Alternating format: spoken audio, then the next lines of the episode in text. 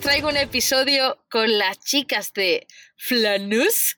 Ya que estoy aquí en Francia, a las orillas del mar Atlántico, tengo el placer de poder entrevistarlas y la verdad es que me hacía mucha ilusión traerlas aquí al podcast porque creo que tienen muchísimo que aportarnos. Y nada, que no me enrollo más, que si no las conocéis, como siempre os dejaré todas sus redes eh, donde podéis encontrarlas en la descripción del podcast. Y vamos al lío. Chicas, hola Debo, hola Ira. Hola, ¿Qué tal estáis? ¿Qué tal estáis? Nosotros estamos aquí. Estamos bien. Eli, Eli además se ha sumado al podcast de hoy. Queríamos estar como familia. Cosa que nos Y- hace mucha ilusión. No, me, la, me lo han pedido expresamente las chicas, además. Sí que corte. Y nada, que bueno, chicas, eh, para la gente que aún nos conozca, me gustaría que os presentarais quiénes sois, de dónde sois y bueno, cómo ha nacido todo, todo este proyecto, ¿no? Vale, pues empiezo yo. Eh, bueno, yo soy Débora, soy Débora García. Yo mm, soy historiadora, aunque no ejerce como tal. Y bueno, pues me dedico básicamente a escribir, ya lo sabes. Yo llevo escribiendo 11 años ya, sobre todo de arte y de cine. Y conocí a Irache hace 5 años, nos conocimos eh, en este último enero, de hecho 5 años. Y vivíamos en ciudades distintas. Yo soy de Vitoria, ella es de Oyarzun, un pueblo cerca de, de Donosti. Y bueno, pues nuestra relación ha estado estos años encabalgada, eh, sobre todo viviendo, viviéndola a través de autobuses, eh, teniendo horarios imposibles, intentando pues poder vernos, compaginando curros, curros precarios, curros mal pagados y pues intentando llevar adelante todo, ¿no? Y, y bueno, pues eso, por esa parte, pues, pues eso, nos conocimos hace cinco años y bueno, pues yo soy Débora y, y esa soy yo. y ahora Ira, tú. Bueno, pues yo soy Irache, soy diseñadora de interiores que llevo pues los cinco años que, que hace que conozco a Débora trabajando en un estudio y aparte he estudiado un, un grado de diseño gráfico y un máster en diseño de producto y al final lo que dice Débora, yo encima compaginaba trabajo con estudios y aparte pues eso, vernos, hacer la furgoneta, pues no ha sido fácil llegar hasta aquí, pero bueno, desde que tomamos la decisión de que queríamos vivir así, que queríamos esta vida, eh, al final ha sido pues eso, un sacrificio un poco duro, pero ha merecido la pena porque la casa que tenemos ahora tan preciosa y tan, tan, tan bonita, no nos la quita nadie. Y encima lo hemos hecho todo, todo nosotras. Me encanta y además de eso hablaremos un poco más adelante, ¿no? Que además habéis pasado la ITV ayer mismo, ¿no? Ayer, sí, justo ayer. Sí, nos tocaba, queríamos dejarla ya pasada para ya poder viajar tranquilas y no andar pues con esa con esos nervios de, de tener que pasarla o que nos pudieran decir algo, sobre todo ahora con lo del COVID, como hay un montón de, pr- de controles Sí. y así, pues no nos queríamos arriesgar. Pero si volvemos un poquito para atrás, chicas, para la gente que nos conoce, ¿no? ¿Sí? Eh, así es como empezó vuestro proyecto, pero vosotras ya, ya tenéis un poco de recorrido. Habéis estado viajando durante este 2020 y bueno, tu- os tuvisteis que detener, imagino, un poco por las navidades, el COVID y todo, todo lo que, todo lo que nos está pasando en este mundo, ¿no? A día de hoy. Pero contarnos cuál ha sido ese viaje, por qué países habéis estado y sobre todo qué emociones habéis sentido, ¿no? Al vivir ese primer viaje. Pues sí, como dices Lala eh, y Eli, que estáis ahí, eh, al otro lado de nosotras, eh, bueno, eh, Ira ha dado un salto como muy grande, ¿no? Contando que ya tenemos la furgoneta y tal, pero, pero el proceso ha sido mm, eso, decir que, que íbamos a vivir nómadas y íbamos a intentar trabajar y compaginar nuestros trabajos con una vida nómada, porque yo creo que esto es muy importante decirlo. Eh, hay una parte de deseo en tener esta vida y también una parte de casi de obligación, ¿no? De que nos han expulsado un poco hacia los márgenes por lo que contábamos antes, ¿no? De decir, mm, teníamos trabajos muy precarizados, nóminas que no nos daban para alquilar un piso, eh, el acceso a la vivienda en nuestro país es desgraciadamente uno de los peores y nos hemos visto obligadas a hacer esto. ¿Qué pasa? Que al final dijimos, bueno, ya que vamos a ser y vamos a vivir con esa incertidumbre, ¿por qué no convertir esa incertidumbre en algo que realmente nos gusta, que es como lo de viajar? Viajar, yo hemos estado cinco años viajando low cost, obviamente, Muy loco. muy low cost, pero viajando mucho y eso siempre Sí. nos ha hecho súper felices y, y esas experiencias nos han unido también muchísimo, ¿no? Entonces, eh, cuando la furgoneta la terminamos, que fue algo que eh, pasó en marzo del año pasado, nos quedaban cuatro cosas para irnos y eh, eh, el 14 y 15 de marzo declararon el primer confinamiento total. A nosotras nos jodió la vida eso. O sea, fue nuestro viaje vida comenzaba en ese momento, a finales de ese mes, y, nos vimos totalmente abocadas a, tener que esperar. Habíamos dejado los curros. A nivel económico fue un desastre porque eran meses en los que estábamos paradas sin poder currar, sin poder hacer nada, y acabamos de dejar el curro. Y en agosto vimos eso, la posibilidad de irnos. En agosto Francia eh, permitía pasar y entonces no nos lo pensamos. Eh, tiramos para arriba, o sea, cogimos frontera para arriba, nos fuimos a Burdeos, eh, estuvimos recorriendo Francia, los lugares en los que estáis vosotras ahora, pasamos a Alemania, Bélgica también antes y Países Bajos, pero nuestro objetivo era llegar a Noruega, a, a la Noruega en la que habíamos estado en el 2016 que nos cambió la vida. El viaje en el 2016, que lo hemos contado alguna vez, lo recorrimos con una furgoneta mal alquilada, con unos cojines y no teníamos nada, pero éramos hiper felices y volvimos al sitio donde, donde habíamos sido muy felices, ¿no? Entonces, no sé, Ira, si quieres tú también añadir. Sí, no, la verdad que ese viaje fue la leche porque eso, habíamos cogido el viaje, un vuelo desde Alicante a Oslo, alquilamos un piso allí, pero es que ni, siquiera pensábamos movernos de, de, Oslo. Y al final decidimos decirle a la, a la del Airbnb que mm, a ver si nos podía alquilar menos días para poder viajar otros días. Nos dijo que no y aún teniendo el piso pagado, alquilamos una furgoneta y estuvimos pues cuatro días viajando, que en cuatro días en Noruega pues tampoco puedes ver mucha cosa. Pero lo suficiente como para decir, wow. Fue, fue increíble, porque además la chica del piso nos dejó pues eso, unos edredones, es que no teníamos ni, ni, una colchoneta, ni una esterilla, nada. Dormíamos en el suelo encima de un edredón y nos tapábamos con otro. Y fue increíble, la verdad, fue, fue muy guay. Y vimos, bueno, estuvimos de, de churro, o sea, súper de paso en un fiordo que, nos encantó, que os recomendamos a todos que vayáis. Se llama Hellgame, o bueno, en noruego se dirá no sé cómo. Y, la verdad que es como el sitio que hemos visto que, ha sido como, como estar en casa, como el sitio en el que queremos estar, queremos vivir. Y no tiene nada, ¿eh? solamente es un, cacho de agua, un cementerio y una iglesia. pero, pero no, nos encantó y teníamos claro que el primer viaje que, que fuéramos a hacer iba a ser volver allí. Y como destino nos pusimos Cabo Norte, el punto más al norte en todo el continente europeo, y allí que fuimos.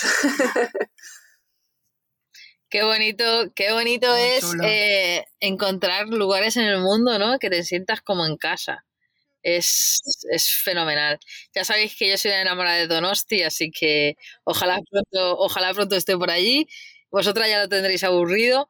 Eh, bueno, eh, yo imagino que la situación, ¿no? Cuando llegasteis a Cabo Norte, lo disfrutasteis un montón, pero la situación actual os hizo volver a casa. ¿Y cómo planteasteis esta, esta vuelta a casa, no? Porque imagino que por una parte, pues con ilusión, pero también un poco de frustración, ¿no? Ya el llevar tantos meses eh, paradas en casa y con esas ansias de, volver a vivir en vuestra furgoneta, que es al final es vuestra casa. Exacto. Pues como bien dices, ha sido, ha sido demasiado tiempo. No teníamos previsto para nada que esto durara tanto, porque nosotras eh, salimos de Suecia eh, a mediados de noviembre y queríamos ver Alemania, queríamos volver, pues eso, volver a Alemania, que salimos desde allí para acá a Suecia y verla entera. Queríamos recorrerla, queríamos disfrutar de sus ciudades y para Irachi para mí es muy importante eh, no solamente poder disfrutar de, los espacios naturales que nos encantan, de poder hacer monte, de, poder estar en la playa, de hacer rutas, sino también vivir las ciudades. Para, para nosotras el, el, turismo, sobre todo que tiene que ver con la cultura, es algo fundamental por, porque nos dedicamos a ello y porque porque vivimos mucho de ello, ¿no? Yo al final acabo, soy escritora y hablo, de arte y para mí es fundamental poder comunicar eso. Y entonces dijimos, bueno, eh, Alemania está la cosa muy mal. En aquel momento tuvimos, nos pusieron la primera multa, vimos que ir a las ciudades era posible, pero todo estaba cerrado. Eh, moverse era como, como ya una cuestión un poco complicada en ese, en ese noviembre y dijimos, bueno, pues volvemos a casa ahora que llega la Navidad eh, cambiamos dos cosas de la furgoneta, que tuvimos dos averías que eran importantes y, ahora mismo las hemos tenido que abordar. Y volvemos a casa y, en enero nos volvemos a ir.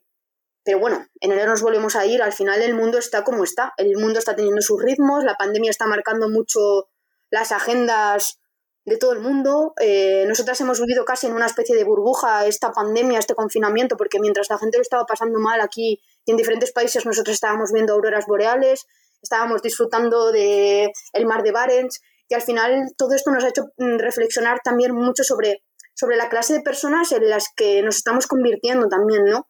Cómo interiorizamos un poco nuestro compromiso social o nuestro compromiso como ciudadanas y nos hemos dado cuenta quizá a raíz de todas estas decisiones que hemos tomado que, que realmente sí que estamos viviendo o estamos intentando vivir de otra manera. Esto es lo que sí que nos demuestra que, que, estamos dando pasos para intentar vivir de otra manera, vivir más conscientes, mientras todo el mundo te está diciendo que estés en tu casa, hay gente que está saliendo a viajar, que está yendo a contracorriente de lo que le están diciendo, que esas, esos mensajes que nos mandan los gobiernos de que las cosas están muy mal, vosotras mismas nos lo habéis dicho, ¿no? Pues aquí no hay tanta, no sé cómo decirte, no hay tanta obsesión, es cierto que hay medidas, pero mm, la gente está viajando, la gente está viviendo. Al final el mundo tiene unos ritmos muy distintos a los que marcan las políticas. Y yo creo que en ese sentido, Iré y yo estamos ahora mismo reflexionando mucho sobre, sobre quiénes somos y quiénes vamos a ser y sobre todo siendo conscientes de que nuestra idea de volver a vivir nómadas y de intentar vivir así es algo muy firme. Y eso nos está mm, también haciendo recapacitar sobre, sobre cómo estamos en el mundo, ¿no? ¿No, Ira? Sí, de cómo vivimos, de cómo queremos vivir y de que todo esté de alguna manera alineado, ¿no? Que todo tenga sentido, porque ahora mismo, pues eso, estando en casa de nuestros padres, pues todo lo que vemos cada día en las noticias, cómo está viviendo tanta gente, tenemos la posibilidad de escapar de eso, es posible y mm, aunque no esté reflejado, pues eh, también otra movida es eso, que la ley no aborda la gente que vive así. Claro. No estamos en, el BOE, no estamos en nada, somos gente sin, sin casa. Pero no sin hogar. Pero no sin hogar. Somos gente sin casa, pero no sin hogar. Exacto. Y al final también es un poco repensar un poco, desaprender todo lo que nos, han enseñado desde que nacemos, que hay que vivir de, una manera, porque hay miles de formas más de vivir y son posibles y son totalmente, mm, están al alcance de todos si es que queremos. Y nosotras queremos hacerlo, queremos intentarlo porque hemos visto en este poco tiempo que hemos estado que nos hace felices vivir así que creemos que podemos vivir así y vamos a intentarlo porque, porque vamos, es, una manera de vivir que eso, que... Más sostenible. Más sostenible con, todo, con, nuestras ideas, con la comida que comemos, con cómo nos relacionamos con las personas, con el entorno natural, con, la cultura, con, los todo. que te acogen. Y, nos sentimos bien. Exacto, nos sentimos bien, Lala. Nos habéis dejado sin palabras, al menos a mí. La verdad que es que todo lo que habéis dicho es una verdad como un templo. Eh, para mí, a mí me parece muy interesante el tema que habéis abordado y es que es un tema que, bueno, pues últimamente me toca mucho dialogar con, personas, ¿no? Y es que hay una diferencia muy grande entre, o sea, al final, para mí, yo vivo así, esta es mi manera de vivir, esta es mi casa desde hace ya casi prácticamente un año y, y es efectivamente, yo no tengo otra casa, o sea, yo no es que esté viajando por placer, que también, porque al final creo que mi casa, o sea, mi casa es el mundo, igual que yo he estado parada cuatro meses en Alemania mm, pasando pues mm, bueno, pues pasando una temporada no la más agradable gracias al COVID, porque si no hubiese estado el COVID hubiese sido, la, verdad, que muy diferente a cómo, a cómo la hemos vivido, ¿no? Pero eh, sí que cabe recalcar ¿no? que nosotros, o sea, nuestra forma de vida que hemos elegido es esta.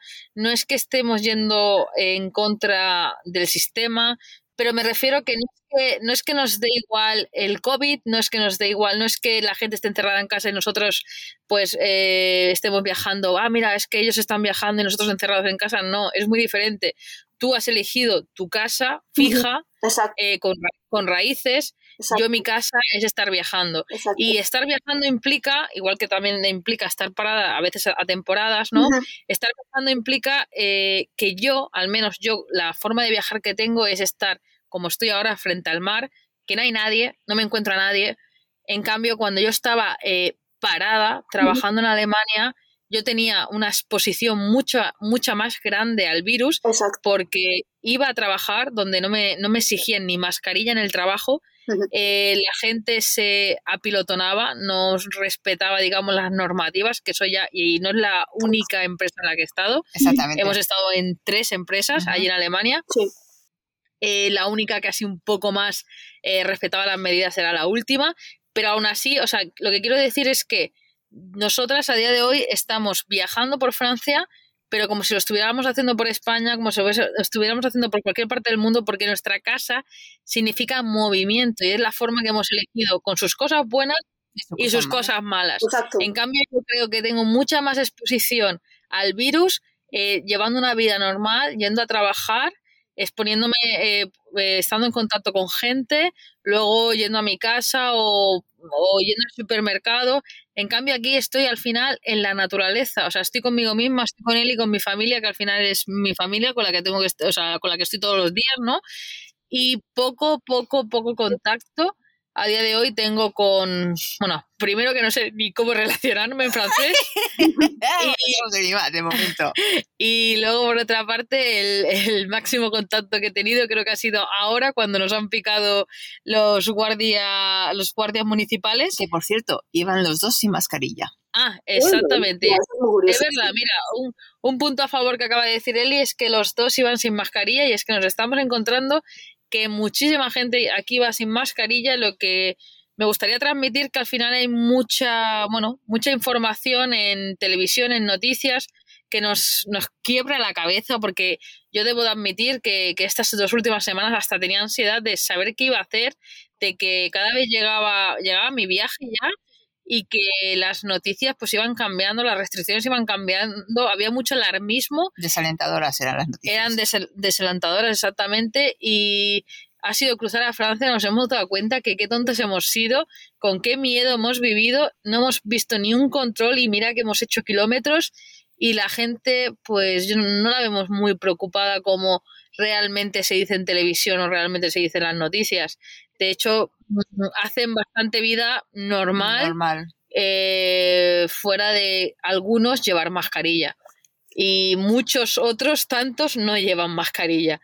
Así que bueno, que lo que quiero decir es que hay que diferenciar entre un, la persona que elige vivir una vida convencional a la persona que, que, elige, pues incluso en tiempos de pandemia, seguir viviendo su vida, ser fiel a la vida que ha elegido y con sus pros y sus contras, pues eh, estar moviéndose o estar anclada en, en algún lugar.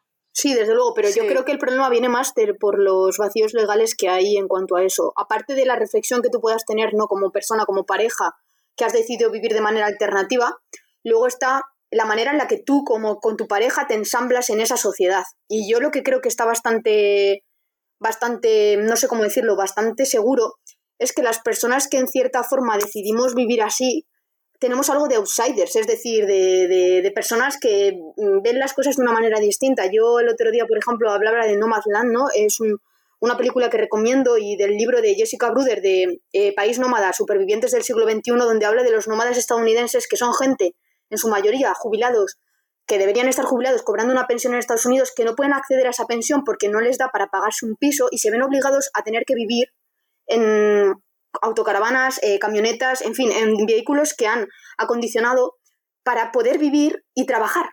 Son personas que no pueden acceder a la jubilación. Lo que digo es que de la misma forma que esas personas son unos, eh, en cierta forma, abandonados por lo social, por el sistema que no les permite acceder a un bienestar que se supone que eh, todas las sociedades neoliberales han llegado a basar su sistema en ello, en el bienestar de todos o de los máximos posibles, hoy en día casi muy poca gente puede acceder a ese bienestar social. Cuando tú eres consciente de que no puedes, que has seguido las reglas del juego, que te has puesto a estudiar, que te has puesto a trabajar, que has hecho todo lo que te han dicho que tenías que hacer para poder acceder a lo mínimo, para poder ser feliz y no, lo, y no accedes a ello, eh, te están dejando con muy pocas opciones. Entonces, las opciones que tú decides es decir, bueno, pues voy a vivir con poco, voy a vivir con menos, voy a tener una casa, me la voy a hacer, va a ser sobre ruedas, voy a tener una placa solar que me va a permitir moverme o obtener ciertos consumibles energéticos, voy a tener agua que la puedo coger desde cualquier fuente, no voy a estar dando una dirección, voy a ser o voy a ser vivir sin código postal, voy a tener un, contacto con lo natural mucho más eh, continuo, voy a vivir sabiendo que hay otras maneras de vivir. La forma en la que los demás te entienden, aunque tú sepas que, es una lección. es una, eso es una elección, la forma en la que eso se, vertebra es a veces un poco mm, duro, porque aunque tú y yo sabemos que hemos elegido esto y que somos muy felices haciendo esto, la mayor parte de las personas cuando vean lo que estamos haciendo dirán, míralas que están viajando mientras los demás estamos en, en nuestras casas jodidos sin poder viajar.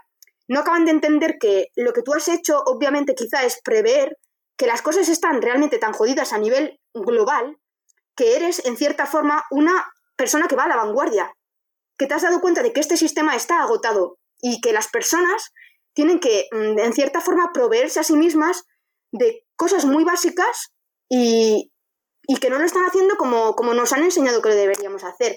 Y aunque hablemos de que...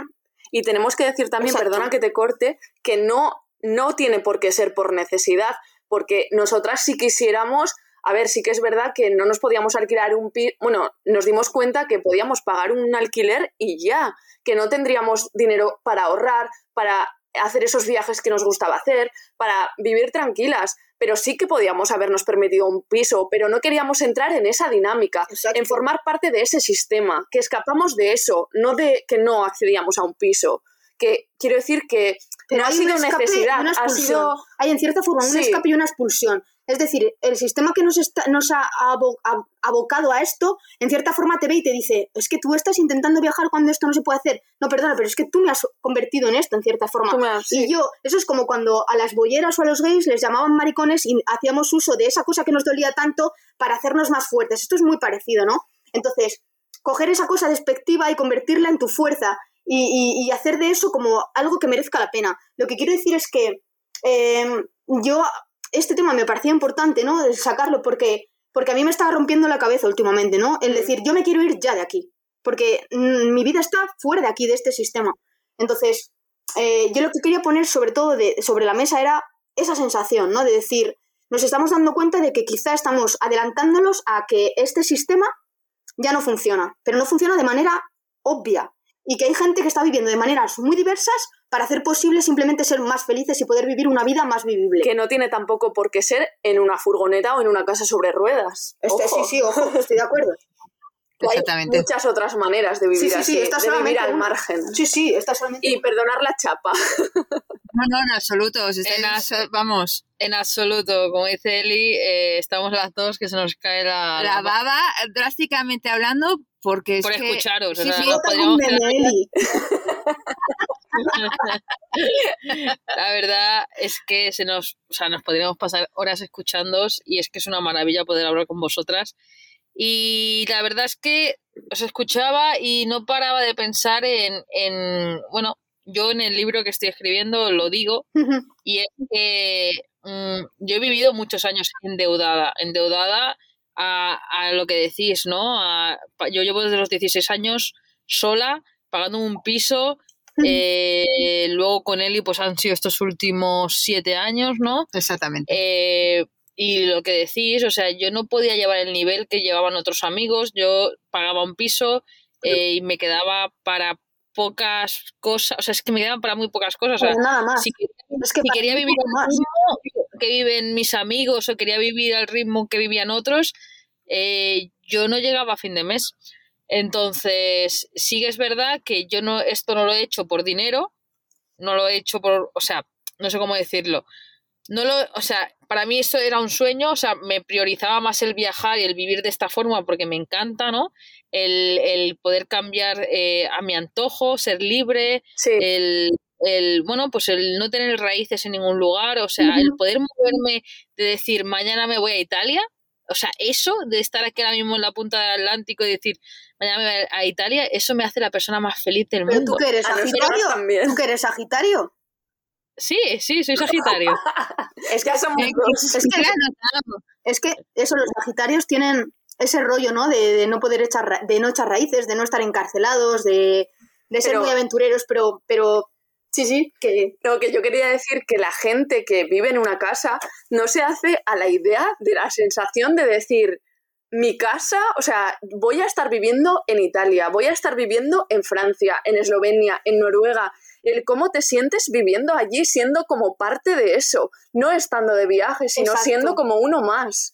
Es que es muy diferente. hay una comunión, hay una comunión, yo creo. Pero lo que decía Lala me parece súper importante, Súper ¿no? importante. De decir, mira, yo lo he hecho porque quiero, porque eh, Sí. lo principal en esto es mi sueño. Es lo que yo le decía a Débora, que está bien esa parte económica, pero lo que dices tú, al final tú vivías así, se podía vivir así, pero te diste cuenta que eso pues no te hacía feliz o que querías explorar otras opciones, que no, que no, que no es el caso de, de Nomadland o de esa gente de Estados Unidos que no le queda otra, que lo haces porque crees que puedes vivir diferente y que crees que vivir así te va a hacer mucho más feliz. Y es que es así. Pero es que ya no solo me va a hacer feliz, es que lo hablaba el otro día con Eli cuando veníamos de camino a Francia. Vivir así, vivir así me permite hacer cosas que yo antes jamás hubiese podido hacer. Totalmente de acuerdo. Sí, exacto. sí. Y me permite tener tiempo para escribir un libro.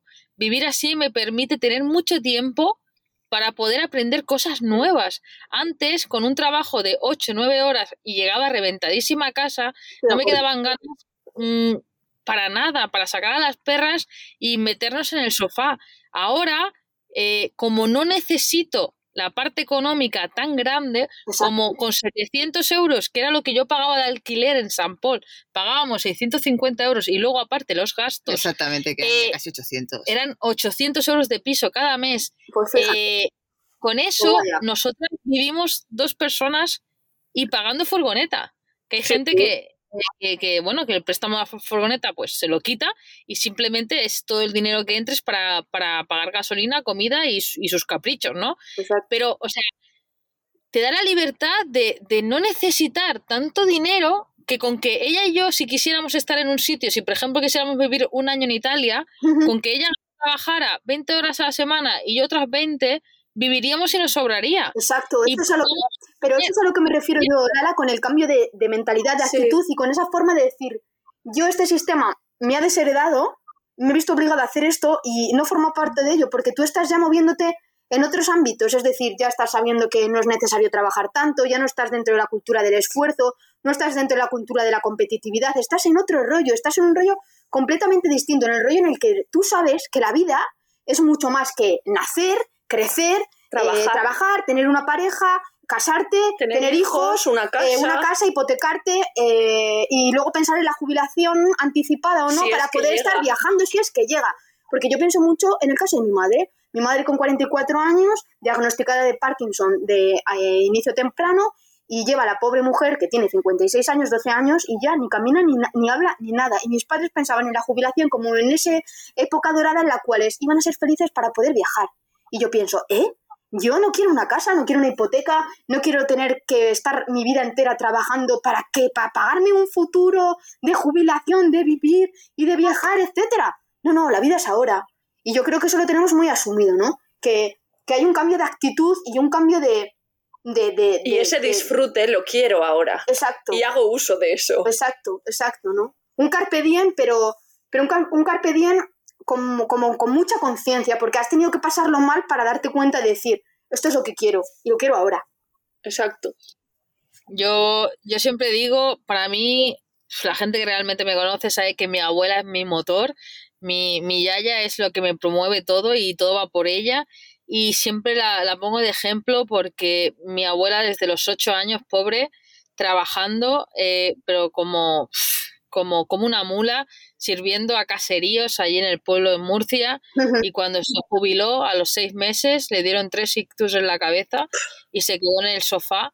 Después de, de que esa mujer ha hecho lo, lo impensable, ha trabajado como nadie.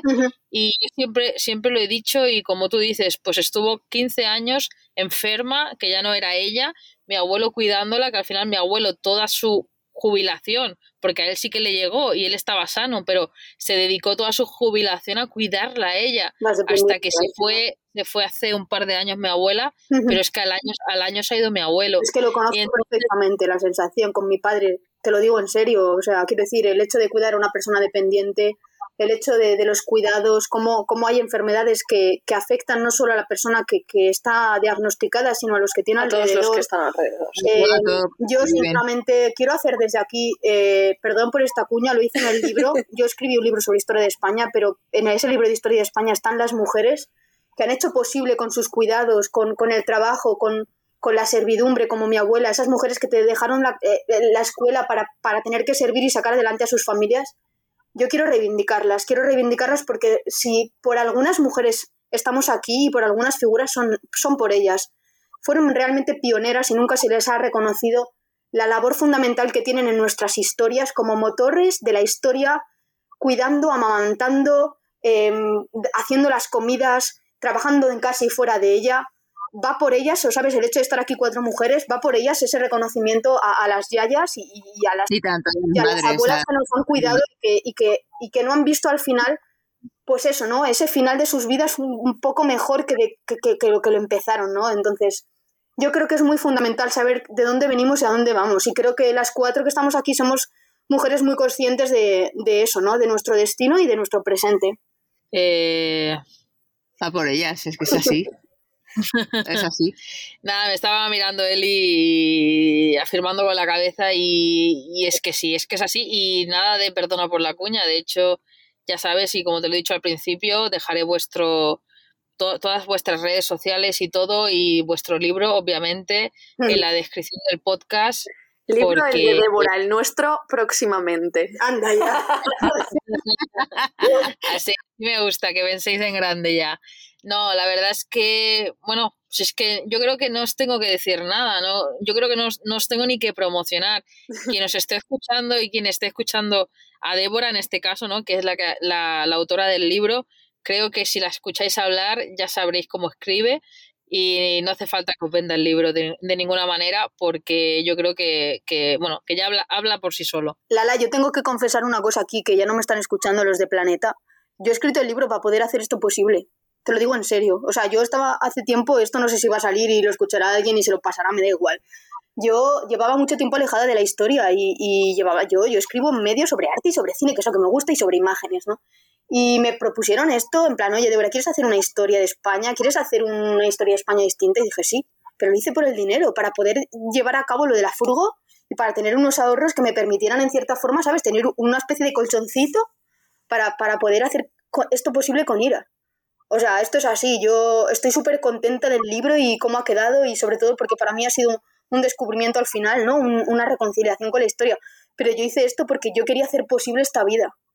Una vida en la que, en la que nuestros valores pues eh, transmutaran a algo que estuviera en contacto con, con, lo verdaderamente importante. Y creo que, que estamos en proceso de encontrarlo y en proceso de conseguirlo. Entonces, eh, no sé, ahora mismo estoy muy feliz con lo que hemos hecho, de verdad, súper feliz. Y yo creo que, que, la gente que nos escucha y vosotras mismas sabéis a lo que me refiero.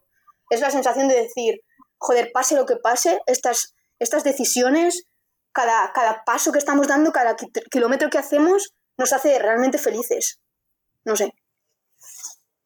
Brutal, brutal. yo tengo los pelos de punta, ¿eh? que te diga. No, en serio, brutal, de verdad te lo digo. Eh, yo creo que al final lo de Planeta llegó en el momento que tenía que llegar y te lo dio la vida pues para poder hacer posible todo esto. Y que bueno, que joder, que ojalá todo el mundo, ojalá yo algún día publique con Planeta, ¿no? O con cualquier otra editorial, es igual. Que al final es un proyecto muy bonito que, que yo creo que, que, te sentirás orgullosa siempre. Por supuesto. De, este proyecto. Y joder, llevamos media hora de podcast y ya... No, sé qué decirle. Ha sido, tan intenso, Ha sido tan intenso, de verdad, eh, reconozco que no me he preparado nada porque, bueno, porque hablamos casi todos los días y yo creo que ya iba a salir una conversación bastante pues casera, ¿no? O sea, bastante de casa, ¿no? Entre, entre amigas. Sí, pues eh, charlemos de lo que tú quieras. Exacto. Hay otro tema, ¿vale? antes de, luego os acabaré preguntando, acabaremos el podcast preguntándonos un poco sobre anécdotas viajeras y cosillas así, pero ya que estamos así en conversa, me gustaría que abordáramos un tema juntas, las cuatro, y es el cómo vivís vosotras eh, siendo mujeres y lesbianas eh, en un mundo, bueno, pues en, este mundo furgonetero. ¿Cómo, ¿Cómo os sentís? ¿Habéis tenido que recibir alguna vez comentarios un poco machistas? Eh, ¿Cómo os sentís? Porque ojo, hablo y quiero, quiero aclarar un momento. Yo he recibido mensajes a veces de mujeres eh, que me han dicho pues, que han recibido que están un poco hartas, no voy a decir nombre de qué cuentas, ¿no? Porque no, no viene al caso y tampoco voy a, son cosas privadas que han hablado conmigo, ¿no? Pero en plan de comentarios muy machistas que les han hecho en plan, ah, pues esto lo habrá hecho tu marido, ¿no? Esto dio propio que lo ha hecho tu marido, ¿no? Porque son parejas heterosexuales que se han construido quizás una, una casa, un autobús, ¿no? Lo que sea. Y bueno, pues comentarios muy machistas de que no se creían que como una mujer podía haber construido, por ejemplo, una furgoneta. Y a mí me hizo mucha gracia porque la verdad es que gracias a las redes sociales he conocido a muchísimas parejas de mujeres que estamos viviendo, viviendo de esta manera y sobre todo me, me hace, no sé si me escuchará, pero Will Road Camper, que, que, bueno, que se llama Ceci, la, la, chica, no sé si es Will Road Camper o ahora mismo no, no me sé bien bien el nombre de la cuenta, pero es una chica que, que camperiza, que vive en León y camperiza furgonetas. Y, bueno, pues es un, el típico, ¿no? El típico trabajo que pensarías que hacen hombres o que la, o que predominan los hombres, ¿no? Sí. Entonces, pues pues ya que somos cuatro mujeres aquí, la, las cuatro, bueno, somos parejas ambas. Eh, exactamente, me gustaría abordar un poco este tema. ¿Cómo, ¿Cómo lo vivís vosotras? Sí, pues bueno, lo de camperizar, una mujer camperizando furgonetas, tenemos que decir que nosotras hasta nos hemos planteado dedicarnos una temporada a eso. Sobre todo porque Ira, se, a ver, porque Ira tiene experiencia, se dedica al diseño de interiores, al final también tiene tres años de arquitectura, al final tiene un, un, una cabeza que le permite realmente visu visualizar muy bien estos espacios, ¿no? Pero es cierto que nosotras, ¿no? Nos hemos encontrado, De sobre todo. todo en el progreso este, en el proceso, más que progreso, en el proceso de camperizar, muchos comentarios, en plan, chicas, vosotras... Bueno, de comprar eh, una herramienta y decirnos, pero mm, vais a saber usarla, seguro, eh, ese tipo de cosas. Y es como... esto lo habéis hecho vosotras solas. Pues sí, lo único que no hemos hecho es la calefacción, ¿no? Pero, pero, pero comentarios bastante, bastante chungos en ese sentido. Y, y yo creo que al final esto tiene mucho que ver pues, pues con, Pues con la sociedad, con, la con- sociedad, sí. con esta sociedad patriarcal que cree que... que, que Pero yo está- creo que ya mm, ha pasado, el coño, estamos en el puto siglo XXI, ¿vale? No sé, perdón, perdón, pero que ya, no sé, creo que esa página ya la hemos pasado, pero es que tiene narices que todavía tengamos que seguir aguantando unas chorradas que es que, que, que no, o sea, que no. Sí, hemos, hemos sufrido, hemos sufrido bastantes cosas. Yo creo que como mujeres eh, no heterosexuales, digo no heterosexuales porque yo, Ira no se considera lesbiana, aunque políticamente igual ideológicamente sí, Sí. ella se considera bisexual y es importante la, la visibilidad para, las, para el colectivo bisexual.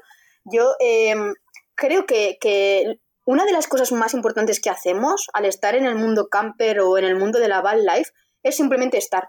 Porque generalmente cuando vas al, a- al hashtag ¿no? de, de van life. o camper van life, pues lo que generalmente se suele ver son parejas heterosexuales, blancas, que eso siempre lo digo muchas veces, cis, y, y como, como, como en cierta forma que cumplen pues ese rol ¿no? de, de esa pareja. Todo hiper idealizado, romantizada la camper life, como si no tuviera mm, esa cara B de quedarte sin butano, sin gasolina, el frío, que se te congele todo, pues Muchas ya fotos, nos entendéis. muchas fotos muy sexualizadas donde esas parejas que son Sí. bastante famosas en el mundo de la camper van siempre utilizan la imagen de ella para explotarla. Quiero decir, nosotras intentamos, eh, con el mero hecho de estar, lo hablamos hace poco con una pareja de Estados Unidos, Sí. que es una pareja de chicas que también, bueno, es una pareja trans, es decir, son no binarias, y, y hablábamos de eso, de lo importante que era la diversidad, ¿no? A la hora de decir, también estamos en este mundo. Como mujeres, como mujeres no heterosexuales, también formamos parte de este mundo de este colectivo. de este colectivo podemos hacer lo mismo que hace una pareja heterosexual, podemos cumplimos los mismos roles en el sentido de si hay que poner o cambiar una rueda lo hacemos, si hay que mm, arreglar eh, una fuga de agua lo hacemos, eh, si hay que mm, hacer frente a que te toquen por la noche en la furgoneta lo haces. Y es cierto que, que en ciertos aspectos sí que hemos notado esas miradas que, que siempre existen, que, que son como esas miradas por encima del hombre de quién ha hecho esto, mm, la duda de si la hemos hecho nosotras o de si vamos a poder mm, hacer o emplear una herramienta, ¿no? O de si estamos viajando las dos solas, si no hay un macho a nuestro lado que nos acompañe y nos ayude a, a echar gasolina a las gasolineras, a... Al estar solas, ¿no? En muchas, yo, mm, esto lo puedo contar, esta anécdota, bueno, esto iría igual mejor para el final, pero yo en Suecia, por ejemplo, cuando pasamos de, eh, de, de Alemania a Suecia, se nos acercó un tío que lo que quería era coquetear, el pavo del, Ah, del ferry, sí. Y yo le decía, Irache, por Dios, le hablaba en euskera y yo decía, corta, corta, corta esta situación, porque era como, somos pareja y era como que, que no importaba, ¿sabes? Era como que estaba ahí Pues también ese rollo de los tíos, de dos tías, eh, pues ya no sabéis. sé, era, era como mm, violento, porque Sí. a una pareja de heterosexuales eso no se lo hacen, y tú tienes que sufrirlo, ¿sabes? Y es como, no estamos solas. Y además nos decía todo el rato, pero ¿vais a viajar solas? ¿Vais a viajar solas? No estamos solas, estamos juntas. Y no sé si os ha pasado a vosotras, realmente. Pues eh, yo quería sacar este tema por eso, ¿vale? Porque mucha gente pues, me ha escrito con, y sobre todo pues mujeres que viajan solas o mujeres que viajan con su pareja, ¿no? Pero que están hartas de, de, que, de sentirse menospreciadas, ¿no? Como dando por hecho que todo lo hace el marido y que ellas simplemente, pues, Pues ¿qué hacen? Recoger, la, recoger la van life, ¿no? Por, por así decirlo, recoger la furgoneta, la caravana o lo que sea, ¿no? Yo la verdad es que soy una persona, lo debo de decir, que quizás he recibido men- eh, mensajes así de este tipo o miradas o tal, pero no me doy cuenta. Es decir, soy una persona que vivo mucho en mi mundo, soy muy feliciana y como nunca, no sé, nunca me, me he sentido atacada ni ofendida, eh, no sé, no, no recuerdo. O sea, me intento poner de verdad que a veces lo pensé el otro día con, con, esta, con esta chica que me lo decía, de, de pensar en algún momento Y yo la verdad ninguno. Y tú tampoco, ¿no? no, no, en absoluto. Eh, la- o, o- o hemos tenido la gran suerte de encontrarnos con gente guay y, y bueno, que, que no tengamos eso en nuestro círculo por ahí, ¿no? Eh, o simplemente, es que yo de verdad, ¿eh? soy muy, para estas cosas soy muy inocente, o sea, no me doy cuenta.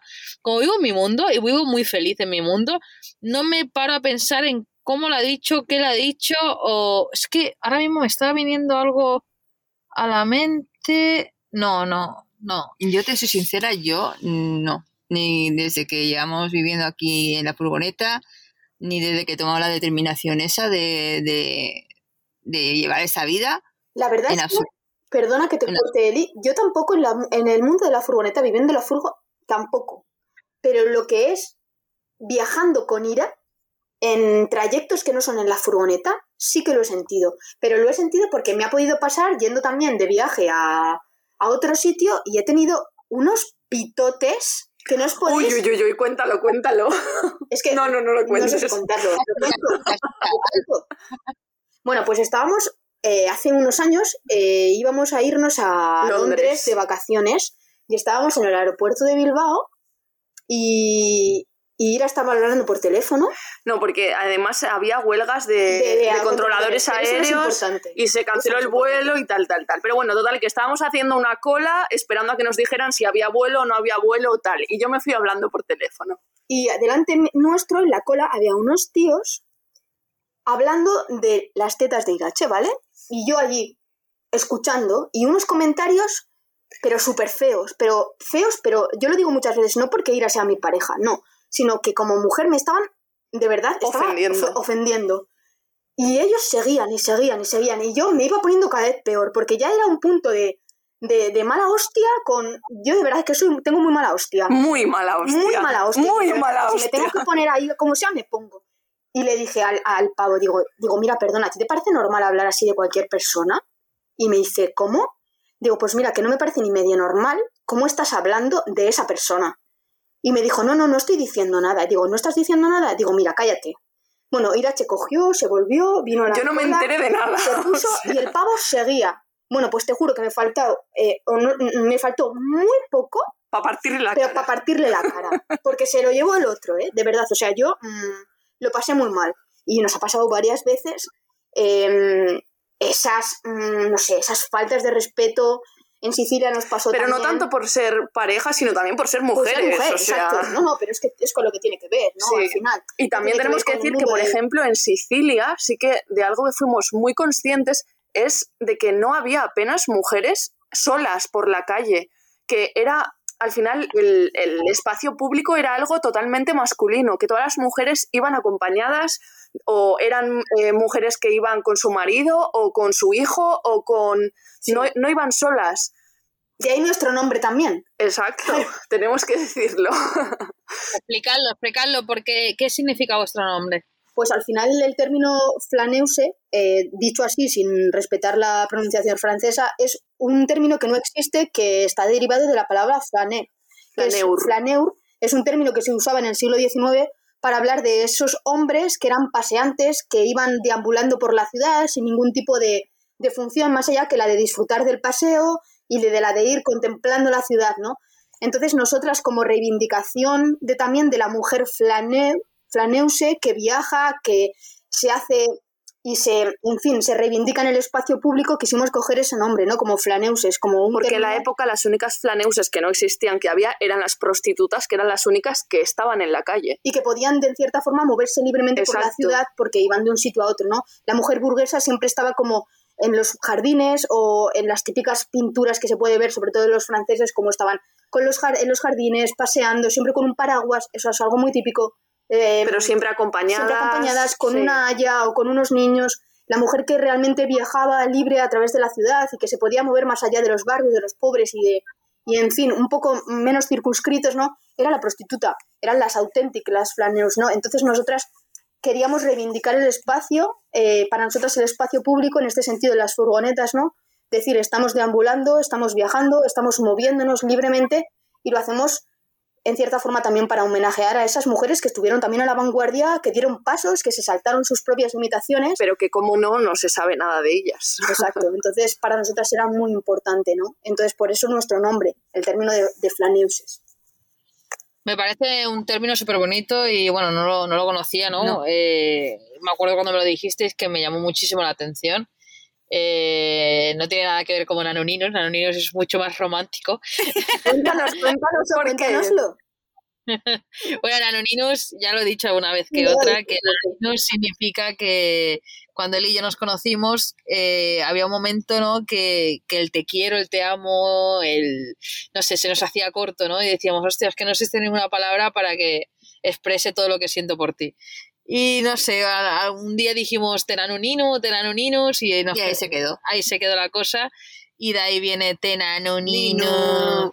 Pero, eh, Pero eh, es un, un, un memoji de esto, un Un, meme. un meme. las, las chicas, las chicas, eh, claro, es que la gente que os escuche dirá, ¿qué memes? ¿Qué, qué pasa? no?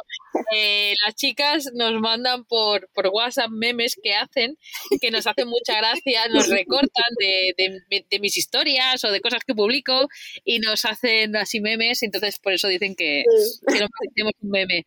Eso es como, como vuestro meme de jarana, ¿no? Que jarana eh, es una palabra muy bonita también. Pues sí, la verdad es que sí. No sé si se escuchará bien porque está cayendo una tormenta de repente, increíble. Esto es el Atlántico, ¿vale? No escucho nada de tormenta, tranqui. Estáis con el sonido, el ruido cancelado totalmente. Vale, perfecto. Pues lo que quería decir es eso, que os estaba escuchando, ¿no? Vuestra descripción. Madre mía, la que está cayendo.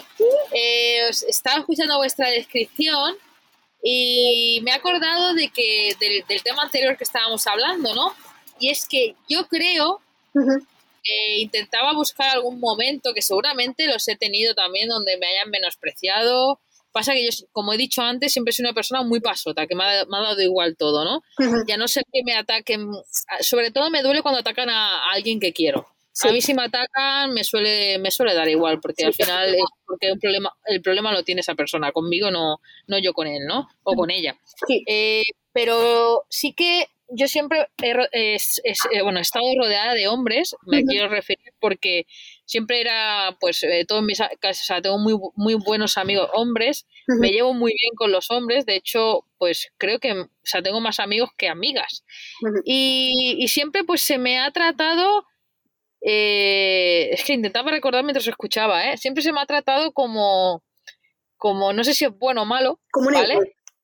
Como un hombre, por así decirlo, ¿no? No como un hombre en, en tal, pero como, como yo siempre eh, a la hora he jugado a fútbol con los chicos, eh, todo lo- también. eh, nos, Yo también. nos hemos, nos hemos ido a ligotear con, la- con los chicos. O sea, siempre me han, teni- me han tenido el respeto de, como uno de ellos, por así decirlo, cuando he trabajado, yo trabajo como una burra en trabajos Ujú. físicos, eh, eh, bueno, Eli está aquí, ha trabajado conmigo muchos trabajos y lo sabe, que siempre me han dicho, pero joder, pero qué fuerza, pero si es que estás fuerte, estás como, si, si levantas más que él, o sea, o sea, me refiero, siempre pues sido una persona muy burra, muy, muy, muy de esto, que no tiene por qué ser, no, sé, no, no tiene por qué ser, ser categorizada como, como un hombre, ¿no? No. pero que bueno, que yo creo que por eso quizá no haya recibido tanto, bueno, tanta mala crítica o bueno, comentarios como sí que he podido escuchar hacia otras mujeres, ¿no? Eh, y en tema de nosotras, eh,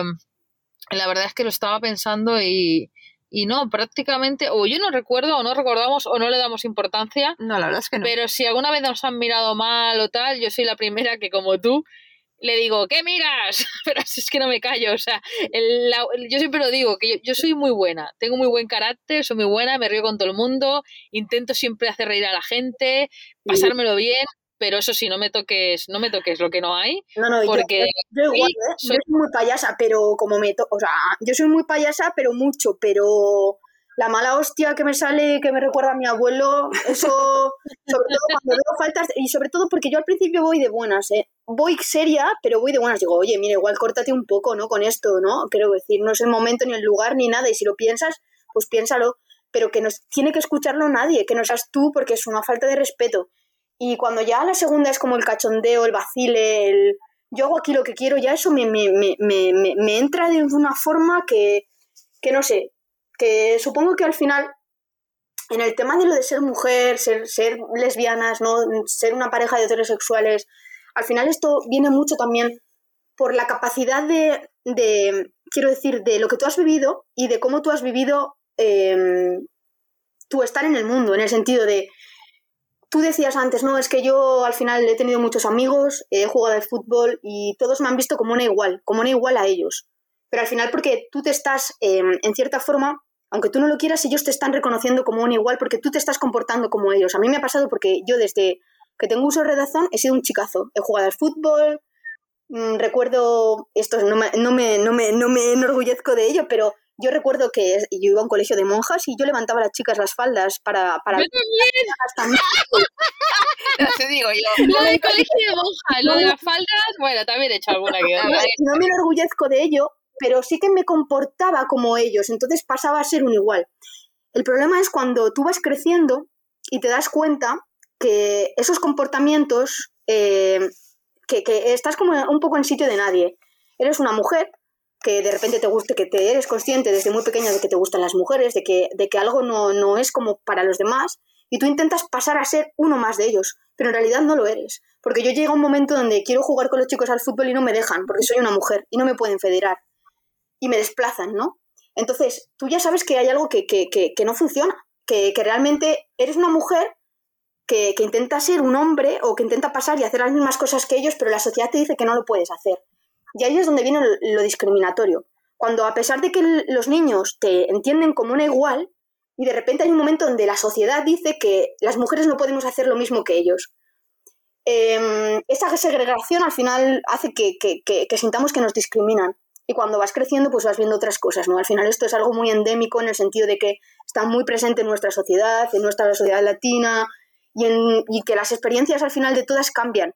Pero yo estoy segura de que si tú al abrigo de tu reflexión piensas en tu pasado, vas a encontrar algún momento en el cual, por el hecho de ser mujer, ya no por el hecho de ser una mujer lesbiana, sino por el mero hecho de ser mujer, alguien en algún momento, aunque tú no seas consciente, eh, no te ha visto como tú te ves en el mundo, con la misma dignidad, con el mismo respeto que tú te ves a ti, que ves a tu pareja y que ves a las demás personas. Porque siempre hay un privilegiado y los hombres siempre han sido privilegiados. Y en ese sentido ellos han dispuesto el mundo de una forma en el cual cuando te salías de eso ya estaban mal, ¿no? Ya eras una mujer que viaja sola, ya eres una mujer que viaja con tu mujer, ya eres una mujer que les está diciendo que no se pueden comportar así en público porque ¿quién cojones eres tú para decírselo? Cállate, tía. A mí cuando les dije eso me llamaron plana me dijeron que tenía envidia, que es que yo tenía envidia de que a mi mujer le estuvieran celebrando las tetas. Y ahí fue cuando me dio ganas de decir, pero si estas tetas son las que yo toco, en un sentido muy masculino, ¿no? De, decir, ya que me estás diciendo esto, te digo que estas son las tetas que yo toco. ¿Sabes? Que yo no tengo envidia, que son, en cierta forma, las disfruto yo y son de ella también. Y era como ese, esa forma de tener que responder poniéndome a ser más macho que ellas. Y, y fue horrible, ¿sabes? Porque me dijeron que yo tenía envidia de lo que le estaban diciendo y era como, ¿en serio? O sea, ¿en tu cabeza esto realmente está pasando así? Entonces creo que al final esto depende mucho de nuestras experiencias personales y al final de cómo nos vemos. Y, y yo me alegro muchísimo de que en el mundo camper es verdad que a nosotras no nos ha pasado, de que nadie nos ha dicho nunca nada, de que no hay ningún compañero, ninguna persona del mundo de, de, las furgonetas que nos haya hablado nunca con faltas de respeto, que se haya reído, que nos hayan hecho sexualizados, jamás pero sí en las parejas de mundo van life, en las parejas heterosexuales sí que se ve esa sexualización de la mujer. ¿Sabes? Es que no, hace falta, te podría pasar 5.000 fotos en las cuales están ellas con la con la faldita más subida y con ellas son el reclamo, ¿no? Entonces, me alegro de que nos salgamos de eso, de que nos salgamos de la norma, de que estemos dando al final mm, voz a, otro tipo de, relaciones y a otro tipo de, entender la, el mundo de las furgonetas, ¿no? O, la vida nómada. Entonces yo, yo en, ese sentido me alegro de, que todo lo que nos ha pasado de ese desprecio haya sido siempre fuera de este mundo, porque es verdad que es un mundo muy familiar, donde la gente te ayuda, donde la gente, cualquier cosa que necesites está ahí, mm. donde hay una solidaridad tremenda, donde haces amigos que no conoces y que los conoces y que son la hostia de importantes y yo con eso me quedo en realidad. Sí, totalmente, totalmente de acuerdo. Te lo juro que yo al principio cuando no conocía nada de este, de este mundo, eh, Laura me lo inculcó, ¿vale? y me abrió los ojos y he llegado a conocer a tanta gente que en persona todavía no los he podido desvirtualizar, pero he conocido eh, a tanta gente buena que tengo unas ganas mm, enormes de, conoceros a todos y, de entablar estas conversaciones cara a cara y de, y de, ver la cantidad de gente buena que hay en, este, en esta familia. Estoy de acuerdo. Yo, creo que la Van Life va en serio, la Real Van Life eh, son buena gente y, muchas ganas de disfrutarlos a todos. Pues la verdad es que sí. Muchas ganas de disfrutar, de abrazar, de, poder compartir espacio, ¿no? Y, de... y sobre todo también porque es gente con la que tienes en común algo súper importante, que es esa forma de ver la vida y la forma de vivir, que compartes eso. Sí, eso es una tribu, ¿no? Exacto. ¿No os parece? Sí, exactamente. Eso justo lo hablábamos el otro día también y es que yo creo que lo que nos une y nos hace congeniar tan rápido es los valores que tenemos hacia este mundo, el respeto que le tenemos a, la naturaleza, a, nuestra tierra, ¿no? Y cómo pensamos y cómo pensamos, cómo somos de lo que hemos hablado ya hasta ahora, cómo, cómo somos de, de conscientes, ¿no? Sobre nosotros mismos y sobre el mundo que nos rodea. No, no, que una cosa que me gusta mucho de la, del mundo de las furgonetas, de la gente que vive o que lo vive a temporadas, es precisamente eso, ¿no? Lo que decíamos antes de ese sistema neoliberal que dice que el bienestar social debería ser para todos, ¿no? Eso, a eso aspira, ¿no? Una social neoliberal, a que el máximo posible, bueno, se supone que debería haber, pero no lo hace. Pero yo creo que en el mundo de la van life es así, que quien te puede ayudar te ayuda, que, que quien te puede dejar eh, un gato para que tú cambies la rueda te lo deja, que quien eh, puede dejarte que te des una ducha en su furgoneta porque tú no tienes, lo hace, que quien comparte contigo la comida lo hace yo creo que es un mundo en el cual se busca el bienestar para todos y compartirlo. Y a mí eso me gusta mucho, es un mundo muy generoso. A mí me preguntaban hoy que a ver qué era lo que me gustaba de Ira. Pues a mí lo que más me gusta de ella es lo generosa que es.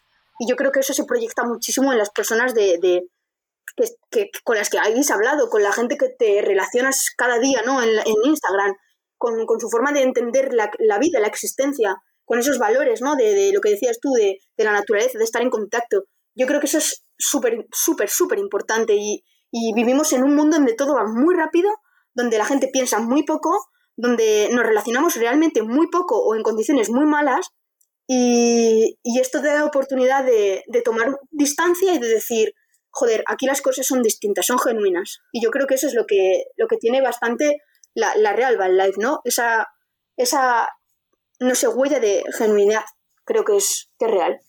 Qué guay, chicas. Pues a ver, llevamos casi una horita de podcast, ¿vale? Y bueno, ya sabéis que mi récord de momento va por ahí, entre hora, hora y media.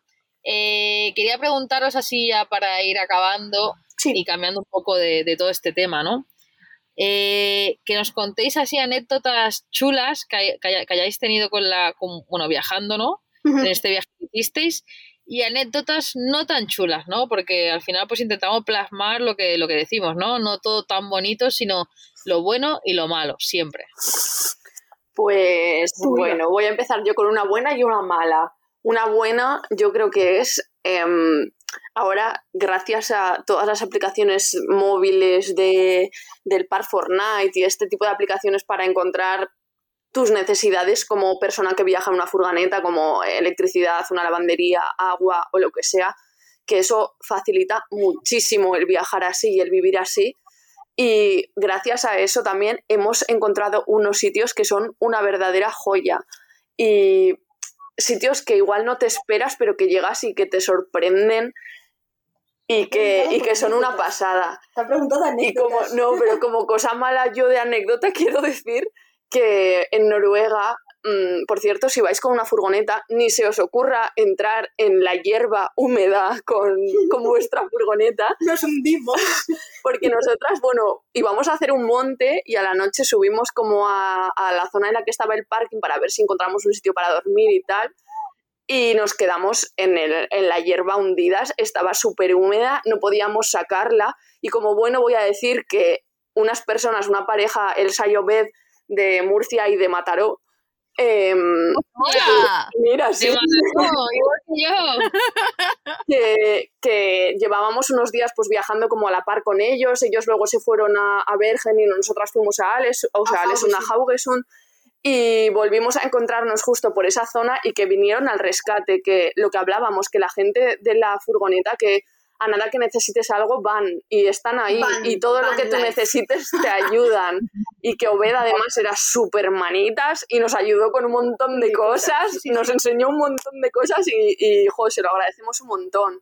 Pero eso, el, el percal de a la noche en Noruega, en el culo del mundo, en un monte, no lloviendo a imaginar, mares, a todo lleno de barro, no se veía nada. no pudiendo sacar la furgoneta. Obed intentó porque tenía... Tenía una California y él intentó con una especie, con un pues engancharnos, ¿no? Con unas cadenas de su Y bola. tirar nuestra furgoneta, pero bueno, claro, nuestra furgoneta es como mm, cuatro veces pesa lo que pesa la suya y no hubo manera y tuvimos que llamar a la grúa, llegó un señor vikingo con una grúa gigantesca. Con un cabestrante nos sacó al Bueno, minuto, pero sí, pero vamos, pero que sí. fue, fue un show, un circo, la verdad, pero otra experiencia más y al final, pues eso, el, el también conocer a esa gente, el, el que vengan, o sea, al final que vengan al rescate, el tener gente, pues que eso, sobre todo, pues la facilidad también del idioma, que, que te entiendas bien con ellos, que puedas echarte unas risas, que vengan a, a cenar a tu furgoneta, no sé, que te eso... traigan tortitas. Exacto. Que tú le lleves pata,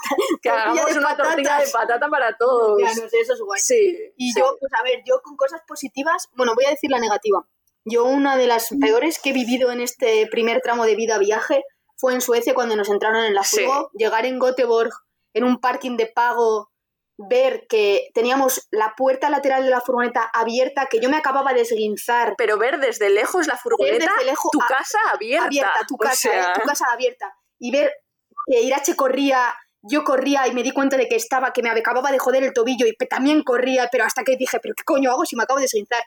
Irache se puso delante de un coche, que se salieron, casi la atropellan.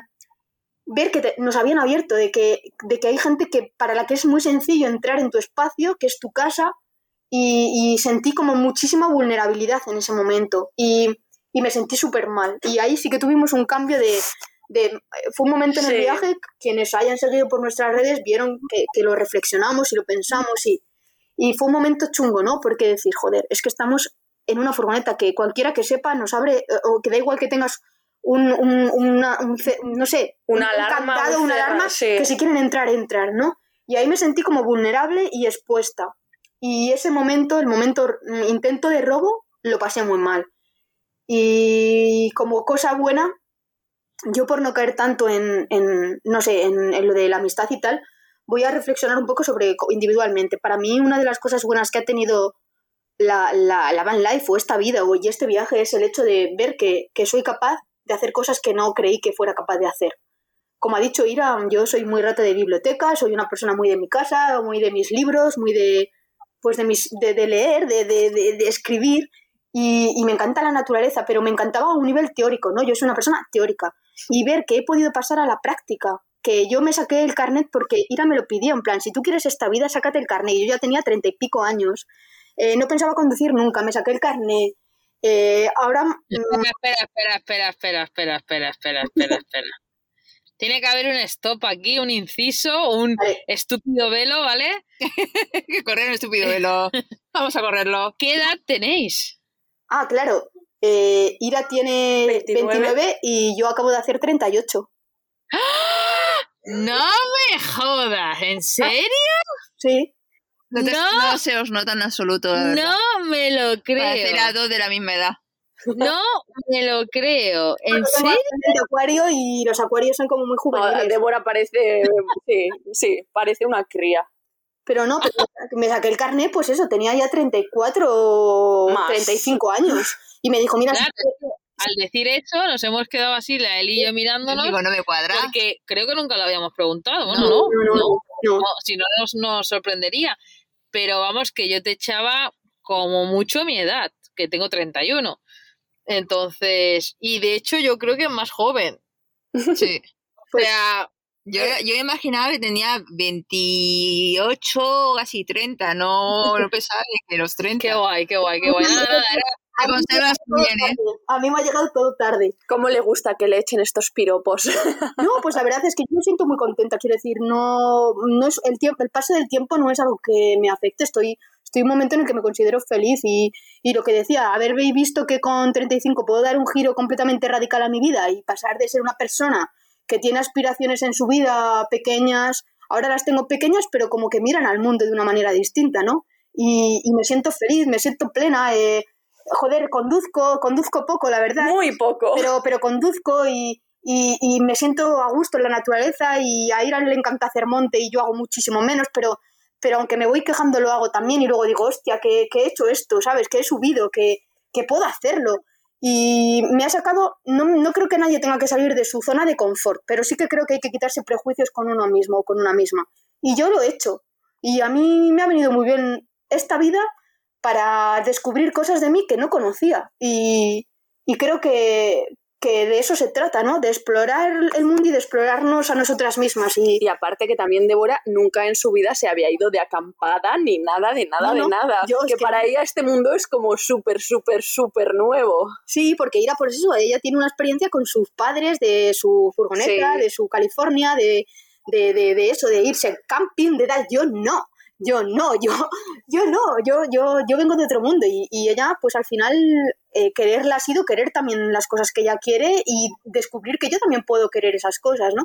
Que no es que lo haya hecho porque ella quiera, es que yo ahora he descubierto que no quiero vivir de otra manera, porque yo sí que siempre he sido muy desapegada para las propiedades, para las casas, para, para tener cosas. No, soy un poco outsider, yo vivo, muy- soy muy individualista y lo que he descubierto en esta vida es que, que lo soy, ¿no? Que me gusta ser generosa, pero que este sistema, que yo no puedo andar esto. O sea, yo, yo no, no valgo para hacer lo que hacen los demás y, y esta vida me ha dado alas, porque estoy encontrando precisamente lo que, lo que pensaba que, que- que quería hacer de manera teórica lo estoy haciendo de manera práctica y, y pasar de eso, de, de pensarlo a hacerlo, creo que ha sido mi gran reto y mi gran descubrimiento.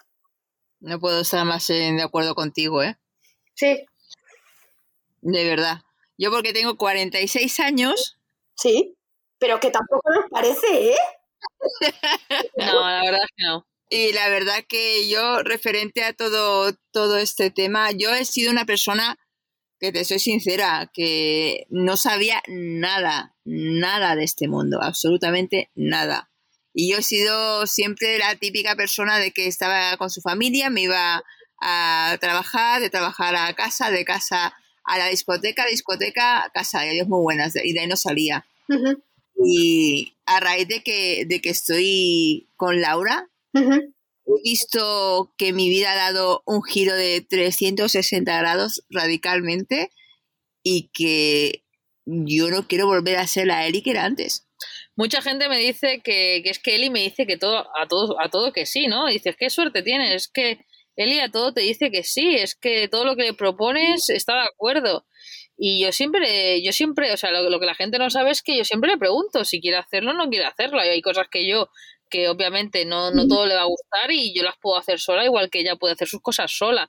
No hay que hacerlo todo juntas, ¿no? Sí, Eh, pero, sí, te entiendo. pero vamos, pero vamos que, que ella a todo me dice que sí o, o de hecho, o sea, yo creo que Eli en este aspecto, ella disfruta de todo lo que aprende a, a todas mis locuras que se me pasan por la cabeza. Lo único que Eli, en vez de, de ser una persona que propone, ella cosas, llevar.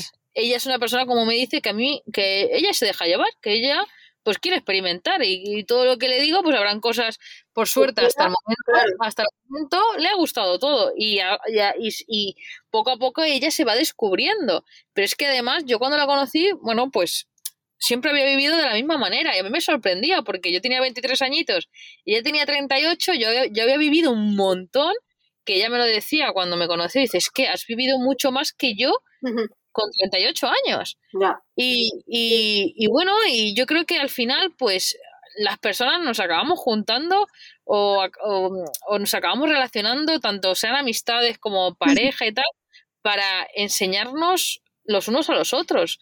Y él en este caso eh, me hace gracia, pues eso, ¿no? Cuando la persona me dice, no es que te siga todo, no es que me siga todo. Si, si ella, ella me lo dice siempre, si a mí no me gustara o, o no me parece buena idea o tal, te Pues diría, que, te diría. que no. Lo que pasa que si no lo experimento, no lo pruebo, no te puedo decir que no. Exacto. Y eso es una de las cosas que más me gusta de ella, es que hay muchas personas que tú le propones algo y te dicen, no, no, yo esto no lo voy a hacer, no, no, yo esto no, no sé qué. Pero si no lo has probado. si Hasta no- Puentín. ¿En serio? Hasta Puentín, te lo juro, que me lo, me lo regaló por mi cumpleaños. y la, la tendrías que haber visto. La primera que en saltar fui yo. Y luego ella también te la, ¿eh? Pues eso no lo hago. Yo a Mira ya me puede decir que si quiero, que yo, el Eh, una experiencia. Y yo he de, de decir que tenía que probarlo sí o sí. Era una de esas típicas cosas que piensas que eh, antes de morir quiero hacerlo. ¿En serio? Pues yo no, yo Pues O sea, yo con el vértigo que tengo, buah, buah, buah. Yo una cosa que quiero hacer desde hace un montón, que Débora de hecho me regaló, pero luego al final no lo pudimos hacer, fue hacer viajar en parapente, vamos. Y, ¡Hala! y lo tengo súper pendiente y espero que lo hagamos, porque buah, a mí me, me llama como un montón la atención y lo tengo muy en mente. Y Es que- Débora me lo regaló para hacerlo ella Para también, que ya es como un logro, porque ella En ese momento estaba enamoradísima, o yo qué sé, que dije, pa'lante con todo, venga. No, no, Pues bueno, chicas, llevamos una hora y cuarto, lo siento, me quedaría hablando mucho más con vosotras, pero se me está acabando la batería del móvil, ahí la batería del ordenador, esto es la Real Van Life, o al menos, o al menos mi Real Van Life, ¿no? Cada uno que lo viva con su perspectiva.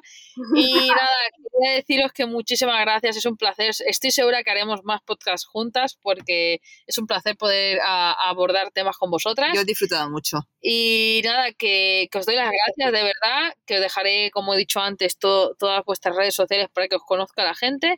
Y siempre acabo el podcast diciendo que si queréis mandar un mensajito eh, a las personas que nos escuchan, eh, pues nada, que adelante y vosotras mismas, tenéis el micro. Ah, pues yo sí, muchísimas gracias, mucho más así, dice que lo diga yo. Nada, yo muchísimo, primero daros las gracias a las dos por... por y gracias a Eli por animarse a este podcast. Exacto, gracias.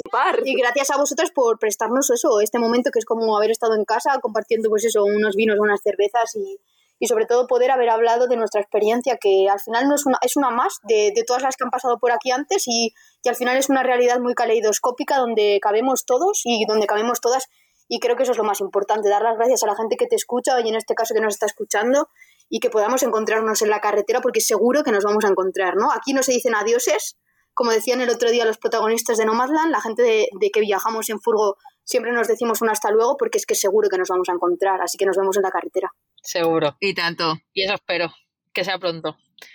Pues nada, eh, chicas, que muchísimas gracias por estar y eh, que nos vemos próximamente. Muy bien, besazo, gracias. Un gracias. beso a las dos. Familia, antes de, de acabar este podcast, quería añadir algo y es que curiosamente me sucedió ayer, ayer mismo.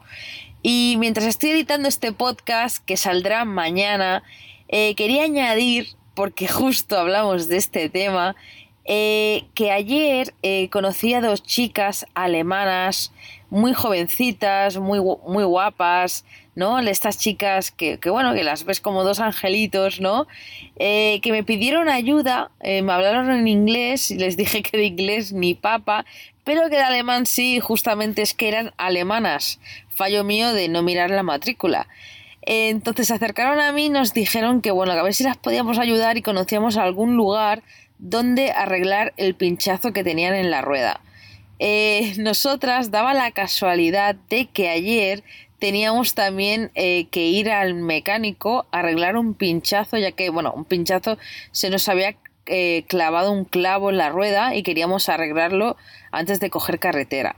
Entonces yo la noche anterior había llamado a un mecánico de la zona después de mirar las reseñas en Google y bueno, pues este parecía que era muy bueno y bueno, resultó ser muy bueno, ¿no?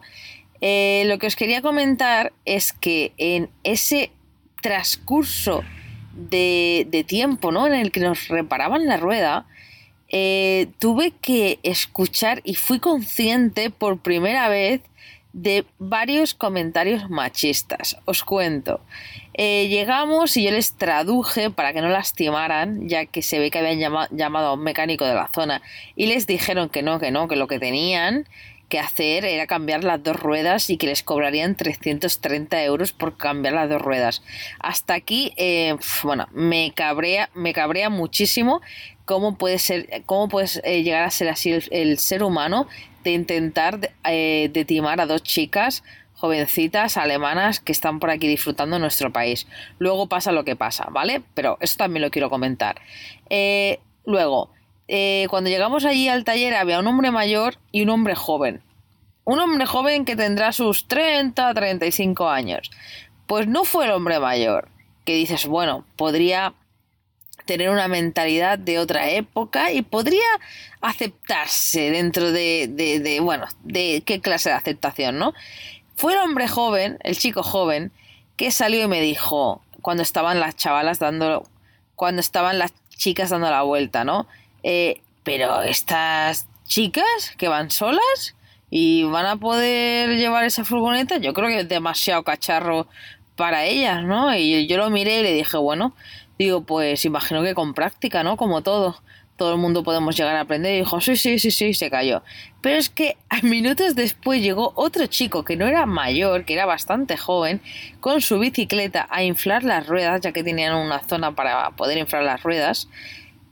Y eh, se puso a hablar en inglés con, con ellas, ya que vio que eran extranjeras, y no paró de acosarlas, eh, diciéndole comentarios como que dónde iban, que si viajaban solas, que si no iba un hombre con ellas, bueno, bueno, bueno, ¡fua! ¿cómo me cabreó toda esa situación?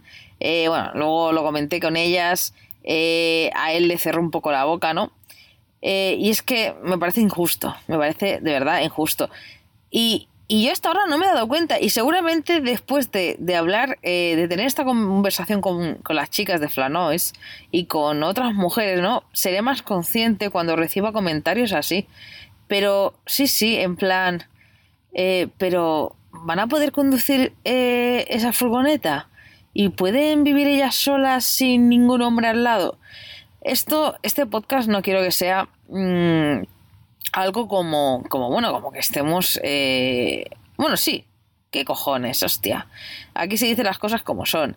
Y, y, en, mi casa, ¿no? Aquí quien me escucha, estamos, estamos en mi casa, ¿no? En, en este puesto de creación. Y al final, bueno, pues podemos reivindicar un poco eh, todo esto. Pero además, eh, lo que quiero decir es que eh, tengamos cuidado con el vocabulario. Yo sé que en el mundo camper nadie conocido me ha dicho jamás algo así, pero que si estamos escuchando comentarios así, no hagamos como si no escucháramos nada. No, no sé, creo que hay que defender, ¿no? Que vivimos en un siglo en el que hay que defender ciertas formas de pensar de, otras personas que no vienen a cuento ya, que yo creo que, que se han quedado en una edad medieval. Dar las gracias a las chicas que hacen posible este podcast, que es la gente que me apoya en Patreon, eh, a la nueva incorporación eh, última que es Miles to Go, Karma, gracias a Lola por, por, la aportación que me hiciste, que te lo agradeceré, vamos, de por vida. Y las chicas que están siempre, que son la familia Vidajera, son Outdoor, Roti, Flanois y Olga, Olga Fernández. Muchísimas gracias. Si me queréis apoyar en Patreon, dejaré el link en la descripción de, de este podcast. Y como ya sabéis, pues nos veremos el próximo viernes con muchas más entrevistas y nada, familia, que tengáis un buen fin de semana. Un abrazo. Nos vemos por la carretera.